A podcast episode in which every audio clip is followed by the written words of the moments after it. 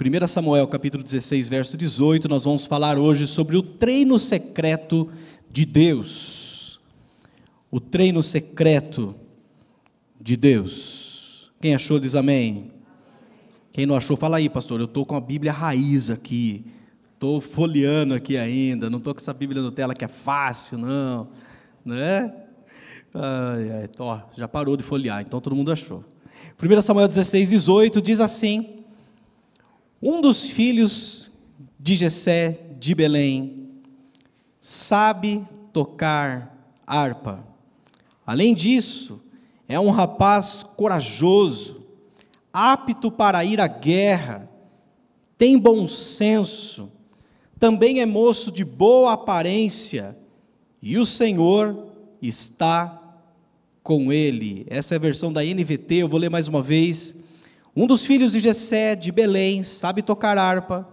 Além disso, é um rapaz corajoso, apto para ir à guerra, tem bom senso, também é moço de boa aparência, e o Senhor está com ele. Até aqui.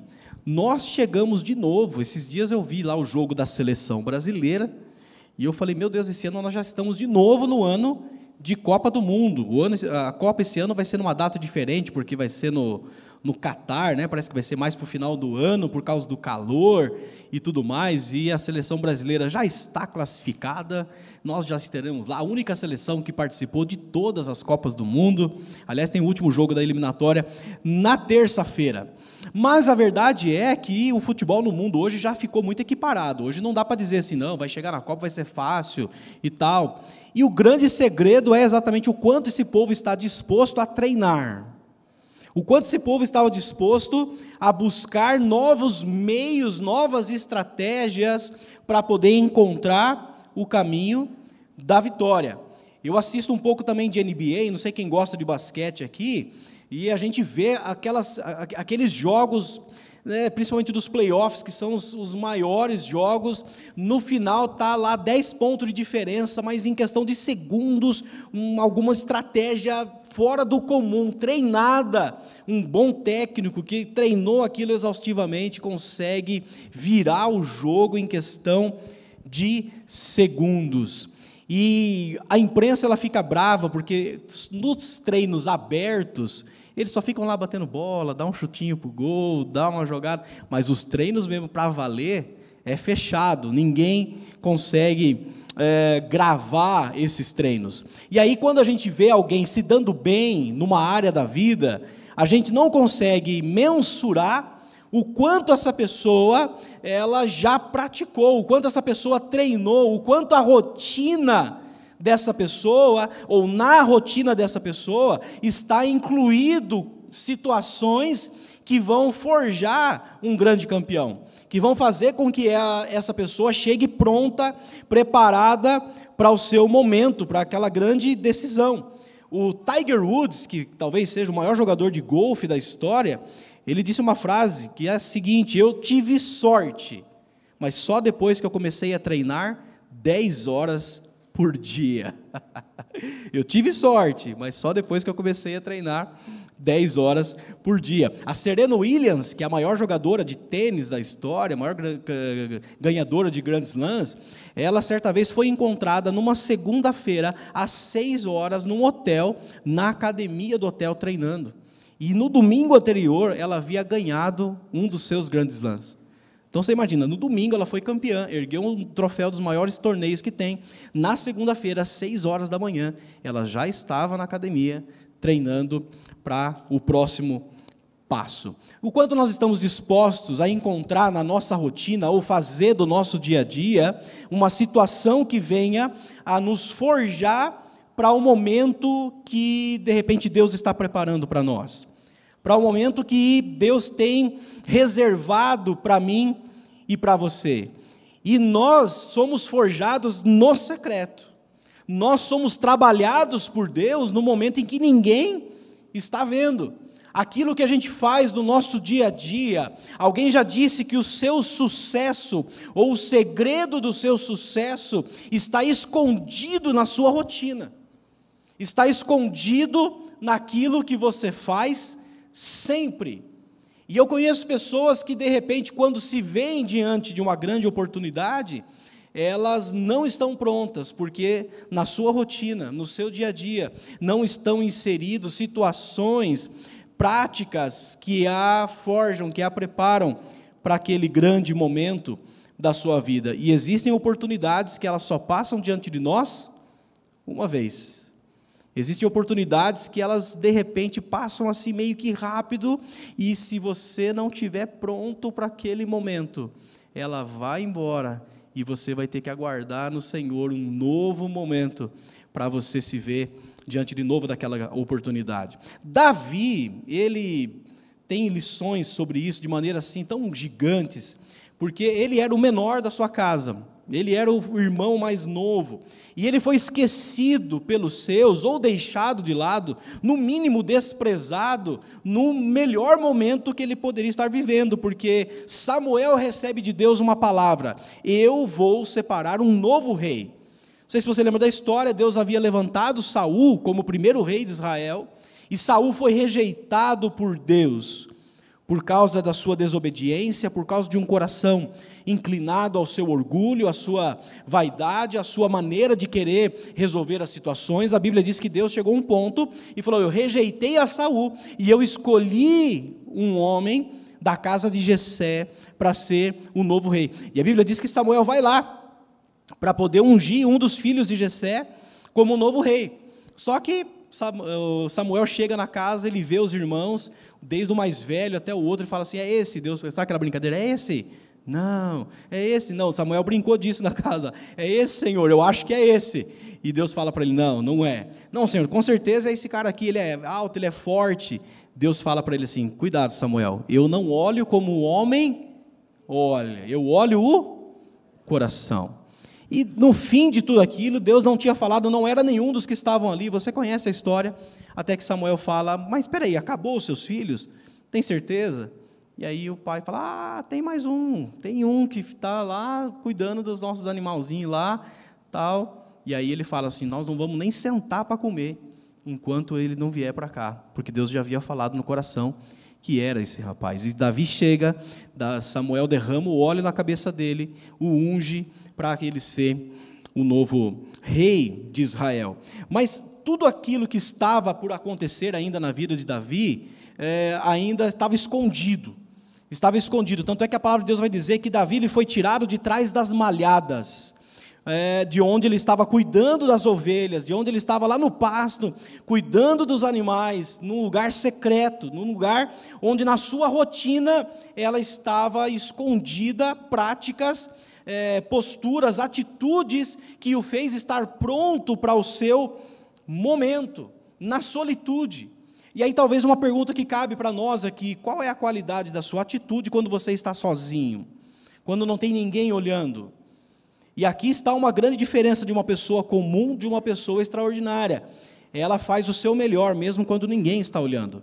Ela, ela faz daquele momento onde ela está sozinho, é, ela empenha toda a sua energia, ela empenha o seu melhor, independente de quem está olhando. E aqui, Davi, ele nos ensina que enquanto ele estava lá, escondido, no seu secreto, de trás das malhadas, no meio do pasto, numa situação longe dos seus irmãos que estavam indo para a guerra, que estavam crescendo, ganhando espaço, ele está lá. E era ali, exatamente ali, que Deus estava trabalhando na vida de Davi. Talvez você esteja vivendo uma fase onde você se pergunta todos os dias: será que ninguém vai ver a minha habilidade?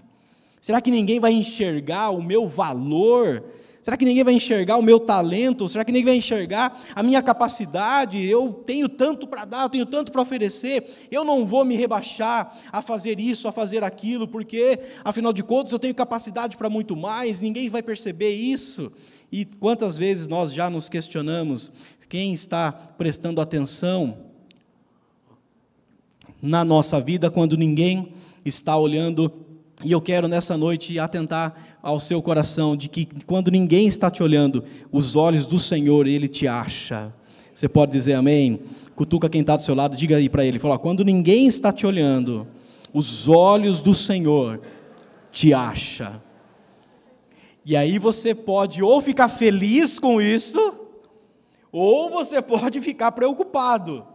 Você fala assim: meu Deus, tem certeza? Deus está me olhando a todo momento, Ele está me vendo, mesmo quando ninguém está vendo. Sim, Ele te vê, mesmo quando ninguém te vê. Ele está preocupado em como está o seu coração, como a sua rotina está sendo vivida e como nela você tem aproveitado as situações para ser treinado, forjado para o grande momento de Deus na sua vida. Eu posso garantir para você que Deus tem grandes propósitos para a sua vida, para a sua casa, para a sua família. Há um bom futuro preparado para você, como cantamos aqui, amém? Nós somos herdeiros de promessa. Que canção linda, né?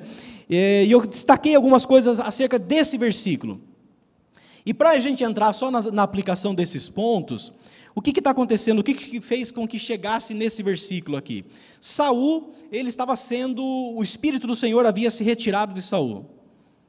No Antigo Testamento, o Espírito Santo de Deus ele só vinha sobre em três situações, sobre três tipos de pessoas.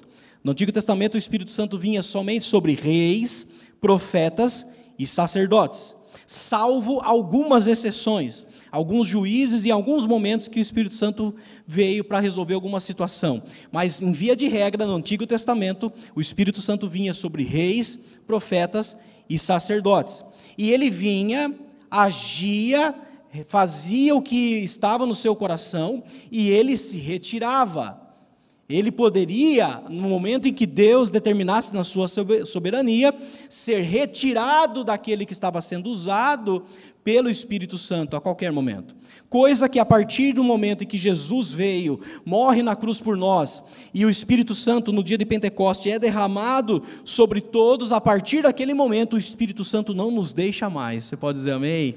Ele vem e habita em nós, nós somos o templo do Espírito Santo, e não somente mais sobre reis, profetas, sacerdotes, porque todos fomos feitos sacerdócio real, povo exclusivo de Deus, a casa favorita do Senhor. Ele quer habitar em em você. Ele não habita em templos feitos por mãos de homens, ele habita em nossos corações. Nós somos a casa dele e ele não vai mais embora. Ele vem e ele quer fazer morada na sua vida. Por isso que nós cantamos: pode morar aqui, vem habitar, porque ele não é mais só aquele que vem e se retira se assim ele quiser.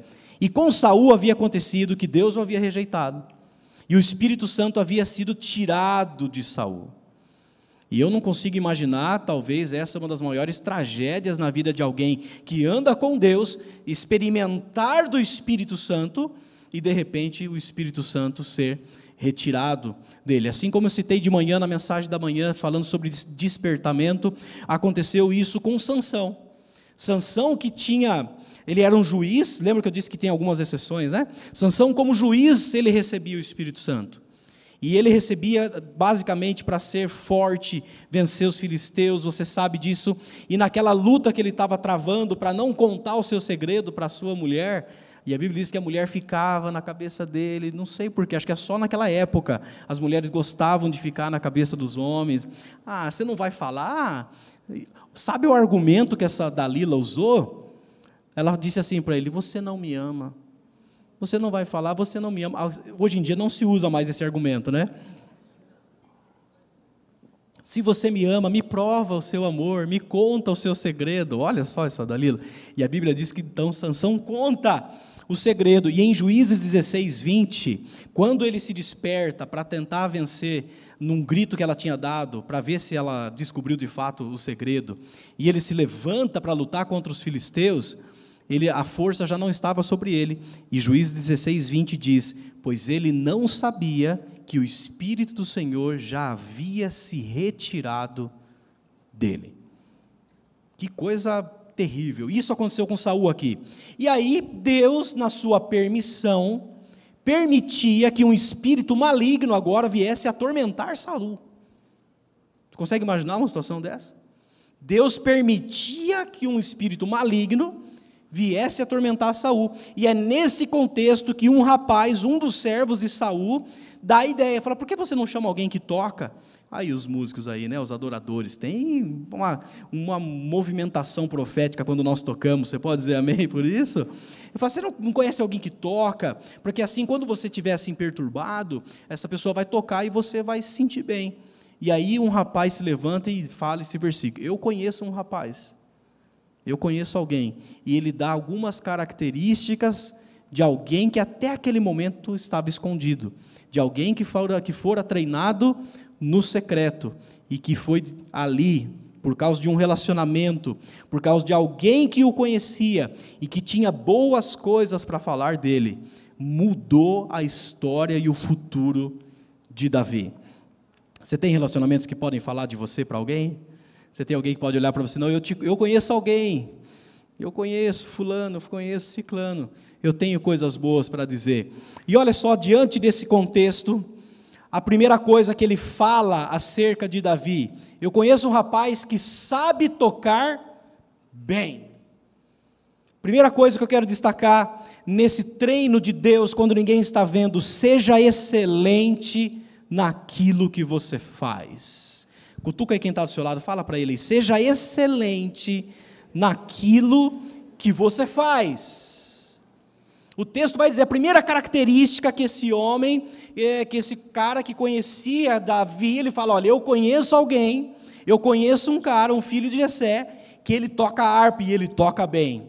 O cara sabe tocar bem, ele é habilidoso. Aquilo que está nas mãos dele tem sido feito com excelência.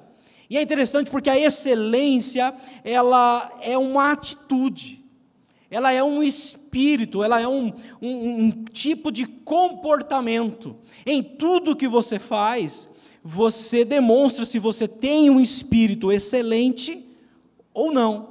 Tem uma frase de um livro, eu não sei se é dos Segredos da Mente Milionária, é, que ele diz o seguinte: é, o jeito que você faz uma coisa é o jeito que você faz todas as coisas.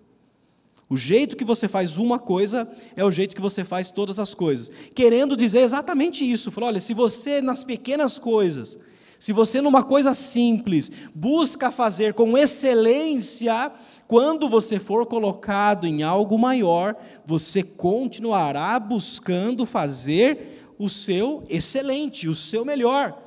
E buscar a excelência é exatamente isso, fazer o meu melhor. Não confundir com uma competição, eu não estou competindo com ninguém à minha volta.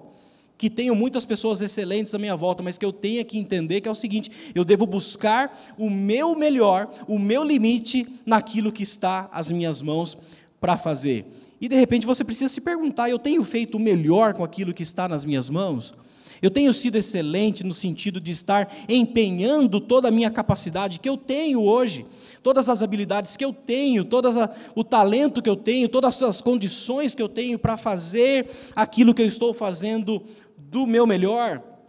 E é, tem uma, uma, frase que ficou famosa, né, que luta contra aquilo que é ótimo. O bom é o maior inimigo daquilo que é ótimo. E, gente, eu vou falar uma coisa para você. Eu tenho, quem me conhece mais de perto sabe que eu sou meio perfeccionista. Meio, né, Felipe? Meio meio perfeccionista. E se tem uma frase que às vezes me irrita, é quando assim, a gente está fazendo uma coisa, eu estou vendo que pode ser feito melhor. Eu estou vendo. E, gente, abre aspas aqui. A maioria das coisas que você faz custa muito pouco para você fazer melhor do que você está fazendo. Custa muito pouco. E a frase que me irrita é a seguinte: ah, não, tá bom assim. Ai, meu Deus do céu. Tá bom assim. Você é daqueles que está bom assim? Seu casamento está bom do jeito que está? Olha para sua esposa e fala: Não, está bom assim. Seus filhos já estão no nível que você gostaria? Não, meus filhos está bom assim do jeito que está. Sua vida financeira, você olha lá, ah, tá bom assim. Seu relacionamento com Deus, seu ministério, sua vida de intimidade com Deus, ah, tá bom assim. O bom é o maior inimigo daquilo que é ótimo. Eu não sei quantos conhecem, acredito que muitos aqui conhecem o Mário, o Mário Sérgio Cortella, famoso Cortella, eu não concordo com tudo que ele fala, mas tem muitas coisas que ele fala que eu gosto. E tem uma frase que ele fala que ficou, inclusive, como uma característica dele, que ele diz o seguinte, né? Faça o teu melhor na condição que você tem, enquanto você não tem condições melhores para fazer melhor ainda. Eu preciso repetir porque tem uns trocadilhos aqui, e às vezes é meio difícil, demora para entender. Então vou repetir, ó. Faça o teu melhor na condição que você tem, enquanto você não tem condições melhores para fazer melhor ainda. Quem entendeu isso? Aquilo que está nas suas mãos, faça o seu melhor com o que você tem.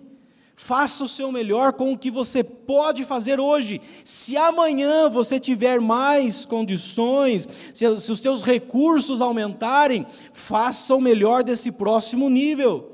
Sabe por quê, gente? Senão o nosso perigo vai ser cair num mundo chamado mediocridade. E não sei se você já parou para pensar sobre o que significa medíocre? A, a palavra que é dividida em duas, né? Mediocre ou mediocre, dividido em três ali, que é aquele que é mediano no que faz. Não é um xingamento. Às vezes a gente fala para alguém ah, ser medíocre. Não é um xingamento. De alguém que decidiu na vida ser mais ou menos. Fazer no meio do caminho. Aquele que acha que, ah, não, tá bom assim. Lembra do tá bom assim? Esse é. Se nós não buscarmos a fazer o nosso melhor, cada vez que o nosso recurso aumenta, nós vamos cair no mundo da mediocridade. Nós gostamos de vencer. Você gosta de vencer ou não?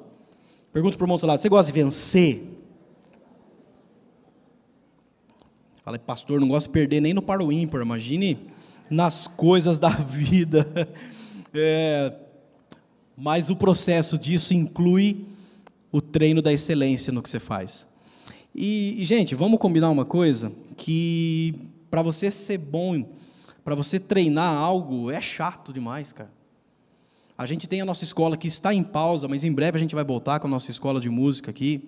E nós tínhamos na primeira fase quase 70 alunos.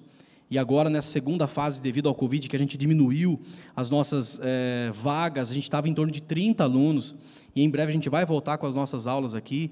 E é muito comum, a grande maioria de quem quer aprender um instrumento, chegar na aula, que é, por exemplo, ao sábado, às 9 horas da manhã, a sua aula. E a pessoa só pega no instrumento dela no sábado, às 9 horas da manhã. E aí eu te pergunto, o quanto essa pessoa vai conseguir fazer o seu melhor? Sabe por quê? Porque a pessoa quer chegar tocando já. E às vezes ela chega na segunda aula já com uma música. Eu queria tocar aquela música do Eric Schirman.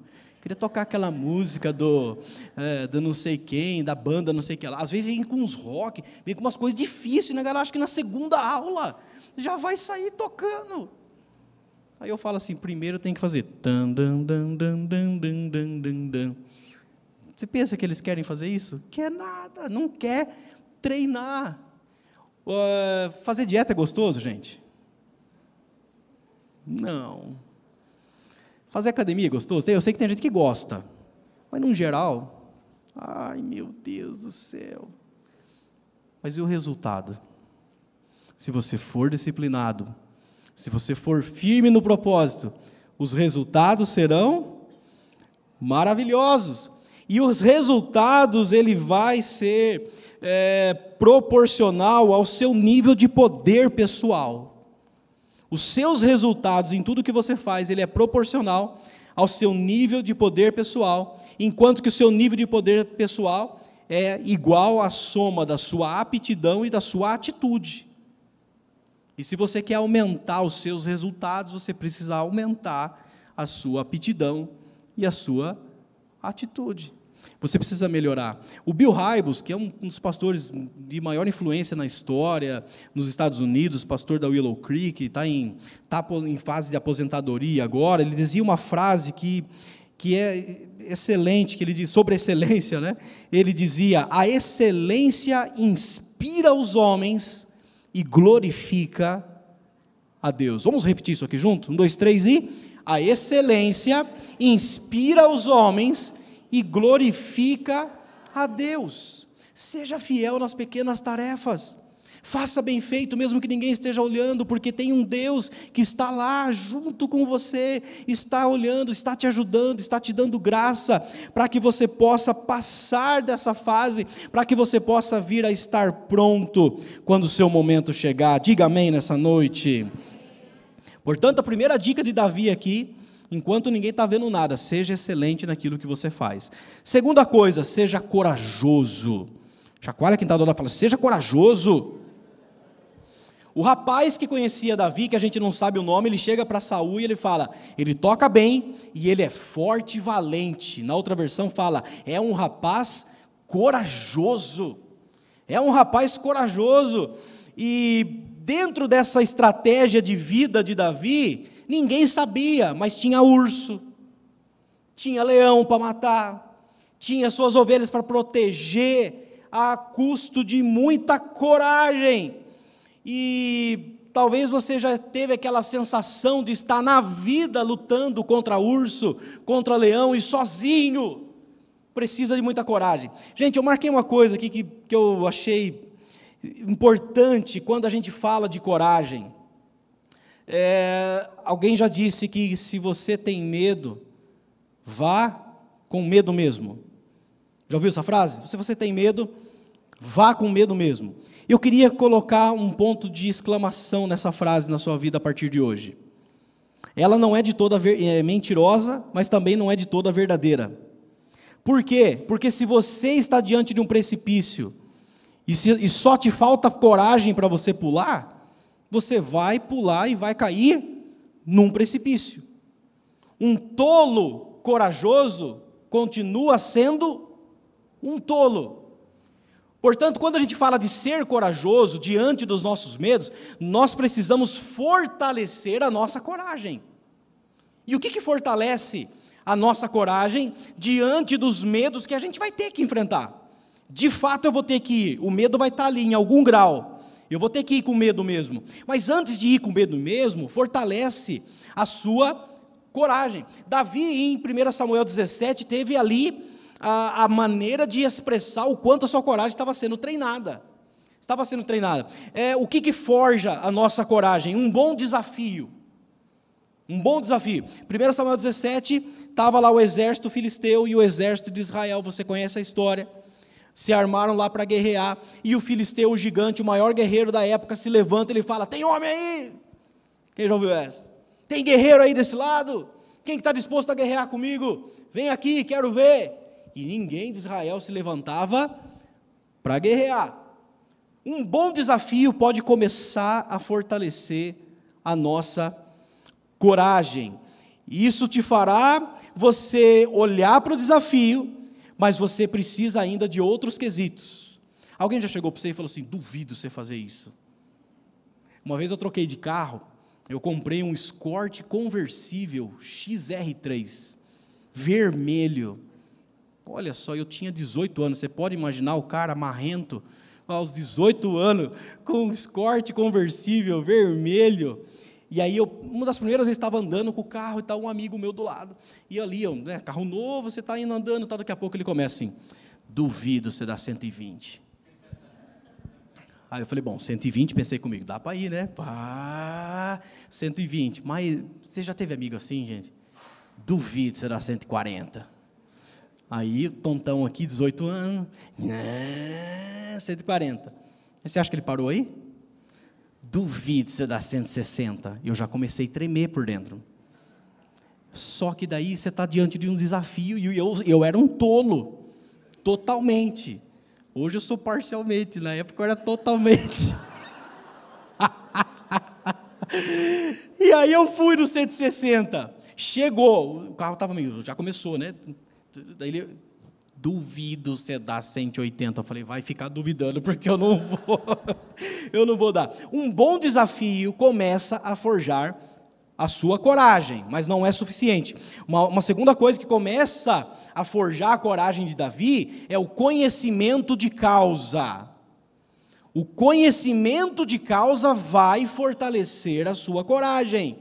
Davi, ele olha, ele fala: existe uma guerra, Existe um povo que está guerreando contra o meu. Tem um camarada que ele está se levantando contra nós, nos desafiando, e existe uma causa aqui. A causa é dizer para todo mundo quem é o Deus verdadeiro. E como é que eu vou fazer isso? Eu vou aumentar o meu nível de conhecimento acerca daquilo. Por exemplo, eu já disse para vocês que eu não sei nadar, né? Mais alguém aqui quer se revelar nessa noite? Já amém, amém, Deus abençoe, graças a Deus. Mais alguém, quem ainda mais, aleluia. Eita, Deus está falando nessa noite, amém. Amém. Um monte de gente junto com a gente aí. Você já imaginou se somente o desafio fosse suficiente para a gente aprender a nadar? Chega numa piscina olímpica lá, sei lá quantos metros de profundidade, uma piscina olímpica, pessoas empurram, falam, vai, o desafio te joga lá. Já fizeram isso comigo, eu já contei para vocês, a água estava aqui e eu quase morri. Não deu certo. Agora, se de repente, nós aqui que não sabemos nadar, entrarmos numa escola de natação, aos poucos adquirirmos conhecimento do porquê que a gente tem medo, o que está travando a gente, o que, que eu posso fazer para perder esse medo. Será que é tão difícil assim ficar de pé numa piscina com água na barriga? Conhecimento vai aumentar o seu nível de coragem. Você vai dar uma palestra, você vai abrir um negócio, você não vai eu sou corajoso, eu vou mesmo. Calma. O conhecimento do seu mercado, quem está, o que está por trás, como que está funcionando, o quanto que isso está gerando nos dias de hoje, o quanto que a nossa economia está sustentando as coisas. Eu vou, eu vou conhecer o negócio, eu vou estudar. Isso vai aumentar o meu nível de coragem. Mas ainda também não, não é suficiente. Davi nos fala que ele analisa a recompensa daquela, daquele desafio que está diante dele. Ele tem um desafio, ele aumentou o seu nível de conhecimento e agora ele analisou a recompensa. Porque quando ele chega lá, ele vai perguntar: o que vai ganhar o cara que vencer esse gigante? Você já se atentou para isso? Volta o texto ali em 1 Samuel 17, você vai ver que Davi chega e ele não é besta, não. Ele fala assim: e aí, o que, que vai ganhar? Qual que vai ser a recompensa para aquele que aceitar esse desafio e vencer esse gigante? E aí os caras falam para ele: o cara que vencer esse gigante vai ganhar riqueza, vai casar com a princesa, com a filha do rei, e a sua família nunca mais vai pagar imposto em Israel. Saúl tinha colocado lá em cima as recompensas para ver se alguém aceitava o negócio. Ninguém tinha aceitado. Aí Davi, Davi faz as contas. Bom, riqueza, coisa boa. Quem quer ficar rico aí? A gente tem medo de falar, crente tem medo de falar amém para ficar rico, né? Deus quer você, ver você bem. Você pode dizer amém? Fala isso para o lado. Deus quer te ver próspero. Fala para quem está do lado aí.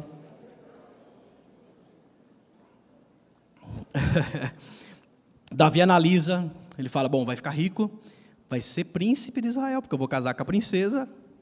E ainda minha família não vai pagar imposto nunca mais. Pessoas se fosse no Brasil, os impostos, né? Aquele dia sem imposto, né? Que você fala, seria sempre assim.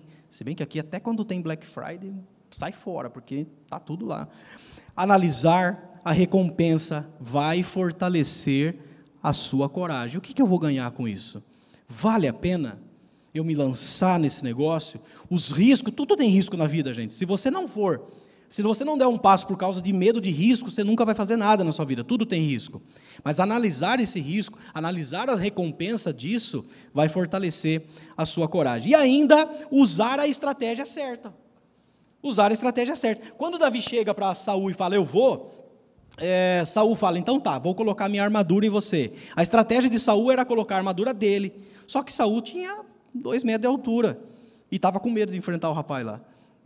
E ele vai, coloca o capacete, a armadura e tal. Davi começa a andar e fala assim: não dá. Essa estratégia não está dando certo. Eu vou naquela que eu conheço. Eu tenho uma estratégia que no secreto eu treino direto. Eu tenho uma estratégia que está aqui, ó. É o meu a minha bolsinha com as minhas pedrinhas, e eu tenho uma, um, uma funda aqui, ou um estilingue para alguns, né? Uma funda ali que nisso aqui eu sei que eu sou bom.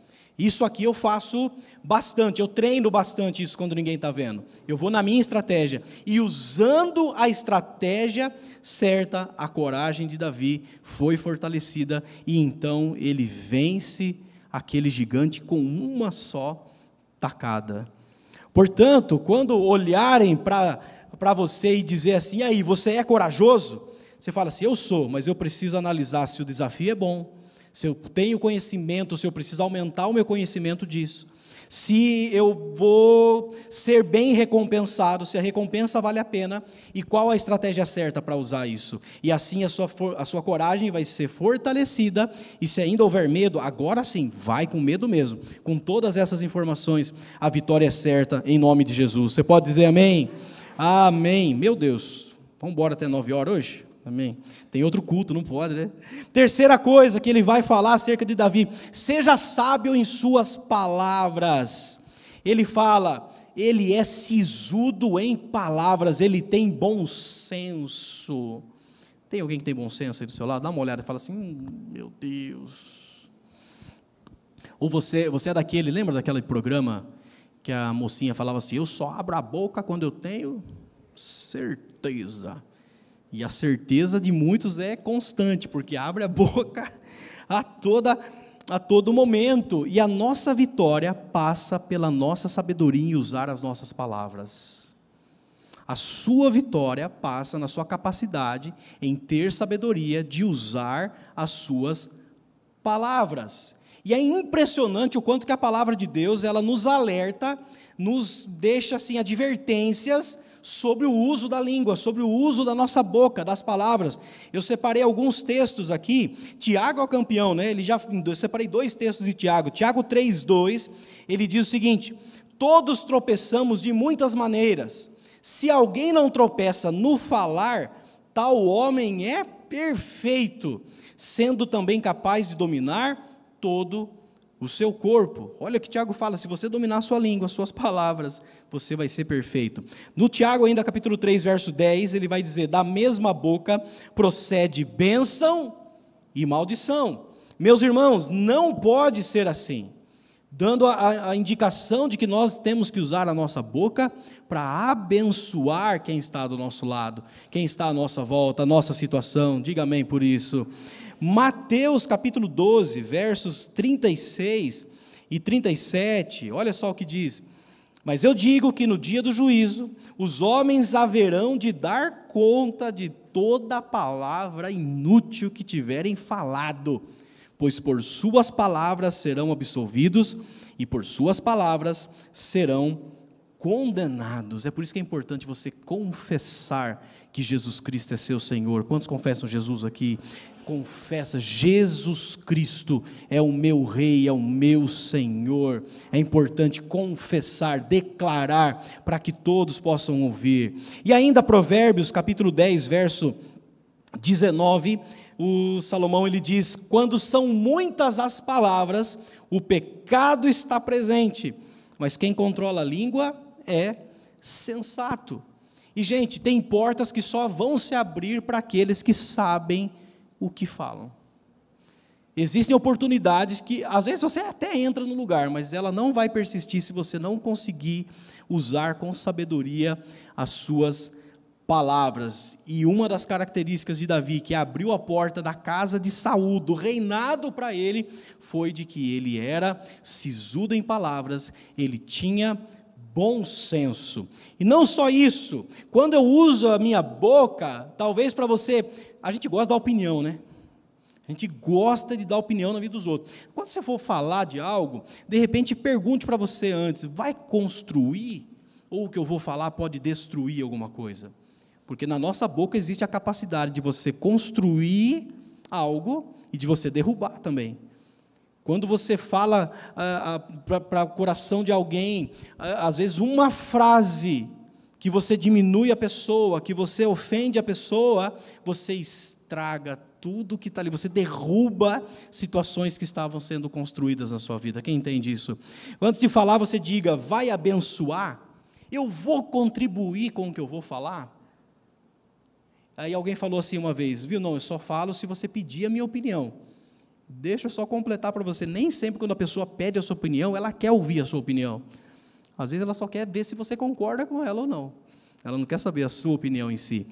Davi era sábio em suas palavras. Em quarto lugar, o, te, o cara vai dizer que além disso tudo, ele era de boa aparência.